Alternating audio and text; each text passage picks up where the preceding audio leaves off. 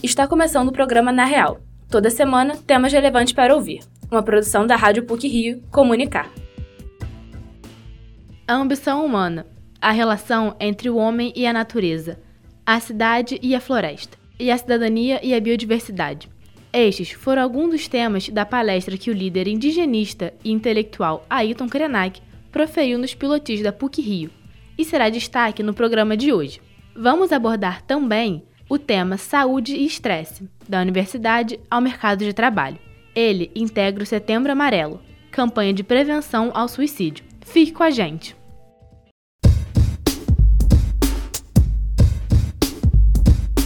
Primavera nos Trópicos. Este foi o tema da palestra que o indigenista Ailton Krenak ministrou na PUC. O evento foi organizado pelo Departamento de Arquitetura e Urbanismo e o repórter Danilo Akel acompanhou. Ailton Krenak é um e vários. Nascido em 1953, o líder indígena brasileiro é ambientalista, filósofo, poeta e professor honoris causa pela Universidade Federal de Juiz de Fora.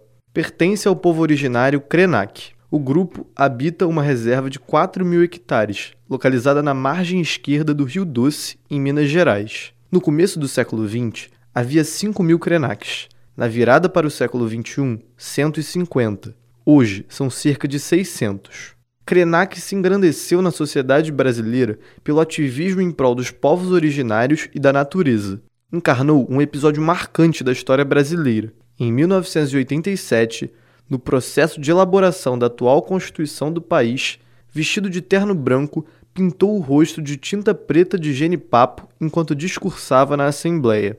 Por meio da insistente luta de Krenak e de vários outros indígenas, eles conquistaram direitos históricos, como a demarcação e a proteção de territórios originais. Embora presentes na Carta Magna, as garantias sofrem ameaças frequentes. Krenak ministrou a aula inaugural do Departamento de Arquitetura e Urbanismo na PUC-Rio, mediada pelo professor Otávio Leonídio Ribeiro.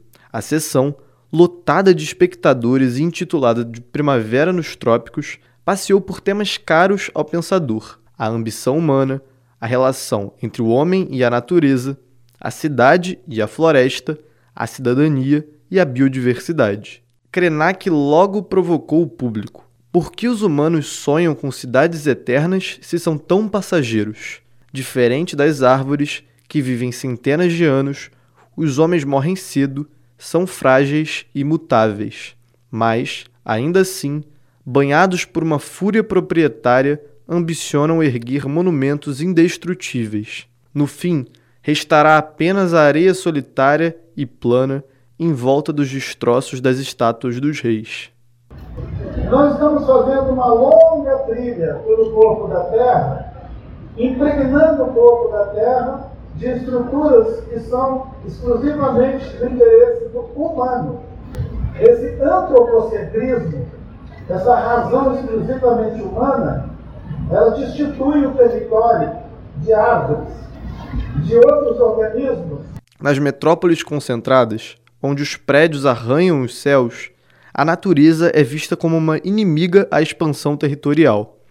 As cidades capitalistas sugam energia, drenam os recursos naturais. Em 2022, o Dia da Sobrecarga da Terra foi em 28 de julho. A data marca o momento em que a demanda humana supera a capacidade de renovação dos recursos terrestres em 365 dias. A última vez que o Dia da Sobrecarga ocorreu em dezembro foi em 1972. De acordo com a Global Footprint Network, organização internacional responsável por calcular a pegada ecológica humana, agora a sociedade demanda 1,75 planetas Terra para manter o atual padrão de consumo. Para o filósofo, a cidade é capaz de experimentar ser floresta. A primavera nos trópicos, uma referência à primavera árabe e aos ciclos da natureza, é um apelo. Krenak deseja uma cosmopolítica, tecida pelos seres humanos a fim de englobar todos os seres vivos. Se hoje se escondem os rios sob o chão, a humanidade pode alterar as coisas para unir o artificial e o natural. Será que nós conseguimos imaginar uma floresta brotando debaixo do chão, se expressando também com uma estrutura que nós podemos apreciar, conviver com ela de maneira amorosa e entender que a cidade não tem que ser o outro lado negativo da floresta, que a cidade pode experimentar ser floresta. Krenak desperta o imaginário político dos ouvintes e dos leitores.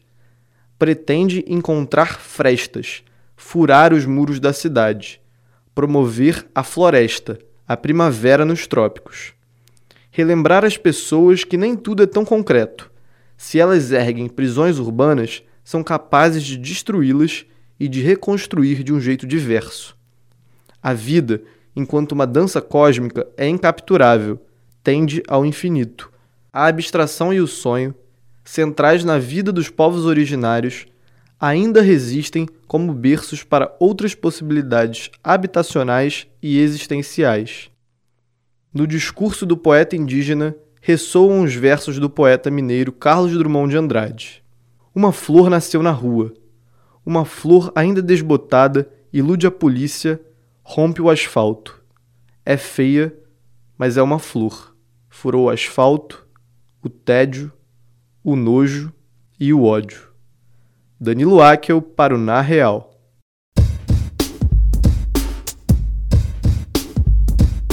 Este mês sempre é marcado pela campanha Setembro Amarelo. Trata-se de uma prevenção ao suicídio. Para falar do bem-estar físico, mental e espiritual, a PUC preparou algumas palestras sobre esse tema. A repórter Ana Pokeshock tem mais informações. Desde 2003, 10 de setembro é considerado o Dia Mundial de Prevenção ao Suicídio. A data foi criada pela Associação Internacional para a Prevenção do Suicídio, junto com a Organização Mundial da Saúde. Entretanto, por mais que haja um dia específico, o mês inteiro é marcado pela campanha Setembro Amarelo. A PUC Rio realizou palestras para falar sobre o bem-estar físico, mental e espiritual. A conversa sobre saúde e estresse da universidade ao mercado de trabalho foi ministrada pela professora do Departamento de Psicologia, Maraci Domingues Alves, a procuradora regional do Ministério Público do Trabalho, Cíntia Lopes, e a coordenadora de Segurança Pública e Saúde do Trabalhador do Instituto de Pesquisa, Prevenção e Estudo em Suicídio, Meire Cristine. Quando se fala em proteção do trabalhador, trata-se mais do corpo do que da mente. A saúde mental não se mostra um tema muito relevante nessa questão. Entretanto, falar sobre as dimensões de análise do sofrimento psíquico e de que formas elas ocorrem durante a universidade e no mercado de trabalho virou assunto de palestra para os estudantes.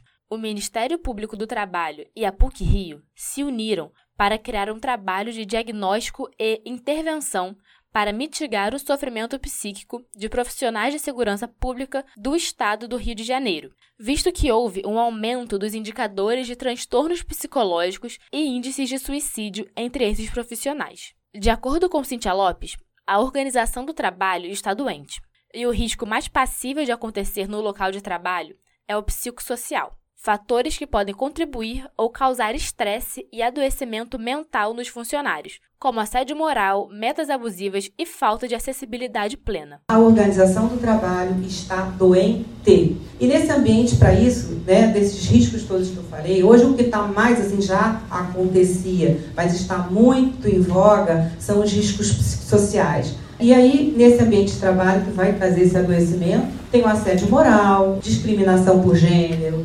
raça, por religião, falta de acessibilidade plena. Então, você, de uma certa forma, ela vai se sentir alijada.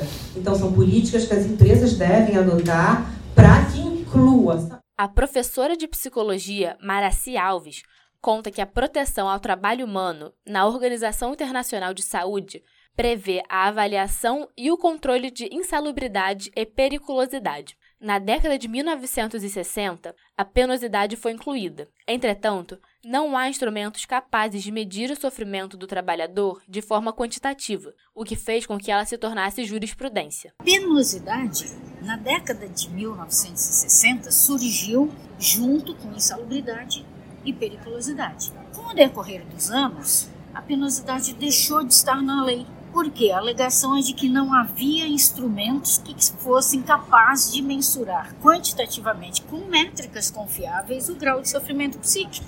Então a penosidade passou a ser só jurisprudência, ou seja, tem que entrar na justiça para um juiz avaliar se dentro daquelas condições aquilo efetivamente é penosidade ou não. Não é somente nas empresas que as pessoas tendem a desenvolver problemas relacionados à saúde mental.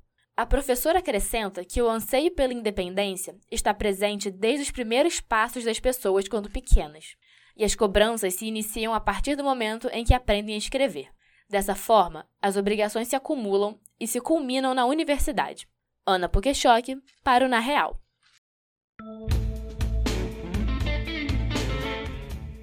E para encerrar o Na Real de hoje, algumas pílulas sobre o que foi ou será destaque nas mídias. Pílulas da semana. No próximo dia 2 de outubro, os eleitores vão às urnas em todo o país para votar em presidente da República, governador, senador, deputado federal e deputado estadual. Vale lembrar que o eleitor que se recusar a entregar o aparelho celular à mesa será impedido de votar. Aliás, além do celular, é proibido pelo Tribunal Superior Eleitoral se dirigir à cabine com máquina fotográfica, filmadoras, equipamentos de radiocomunicação ou qualquer instrumento que possa comprometer o sigilo do voto, ainda que desligados. Para que o eleitor possa se dirigir à cabine de votação, os aparelhos mencionados devem ser desligados e entregue à mesa receptora de votos, junto com o documento de identidade apresentado.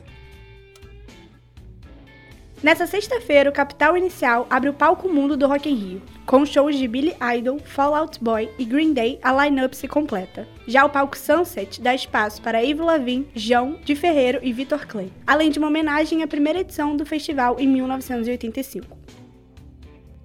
A Academia Brasileira de Cinema anunciou nesta semana qual filme será representante do país no Oscar 2023, na categoria de melhor filme internacional. O longa Marte 1 conta os sonhos e frustrações de uma família negra que vive na periferia de Minas Gerais. Dirigido por Gabriel Martins, o filme está em cartaz e pode ser visto nos cinemas. A noite de premiação do Oscar 2023 está prevista para o dia 12 de março.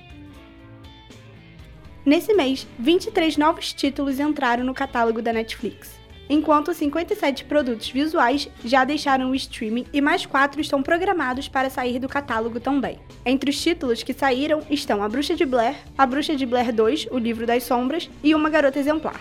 E entre os que chegaram estão a quinta temporada de Cobra Kai e o documentário Antraz, Estados Unidos sob ataque.